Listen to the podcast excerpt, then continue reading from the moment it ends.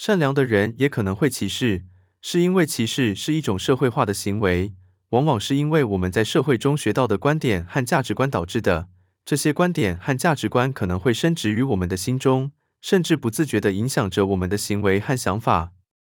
此外，一个人的善良并不意味着他们没有偏见或刻板印象。即使一个人有着良好的意图和善良的行为，他们可能仍然受到文化、教育、经验和其他因素的影响，导致他们对某些人或事物有偏见。例如，一个人在日常生活中表现出善良、友好。但如果他们成长于一个种族主义盛行的环境中，他们可能会对有种族歧视。因此，善良的人也需要自我反思和认识自己的偏见和刻板印象。这需要一个人意识到自己的偏见，并愿意努力了解和接受不同的观点和经验，从而促进包容和相互理解。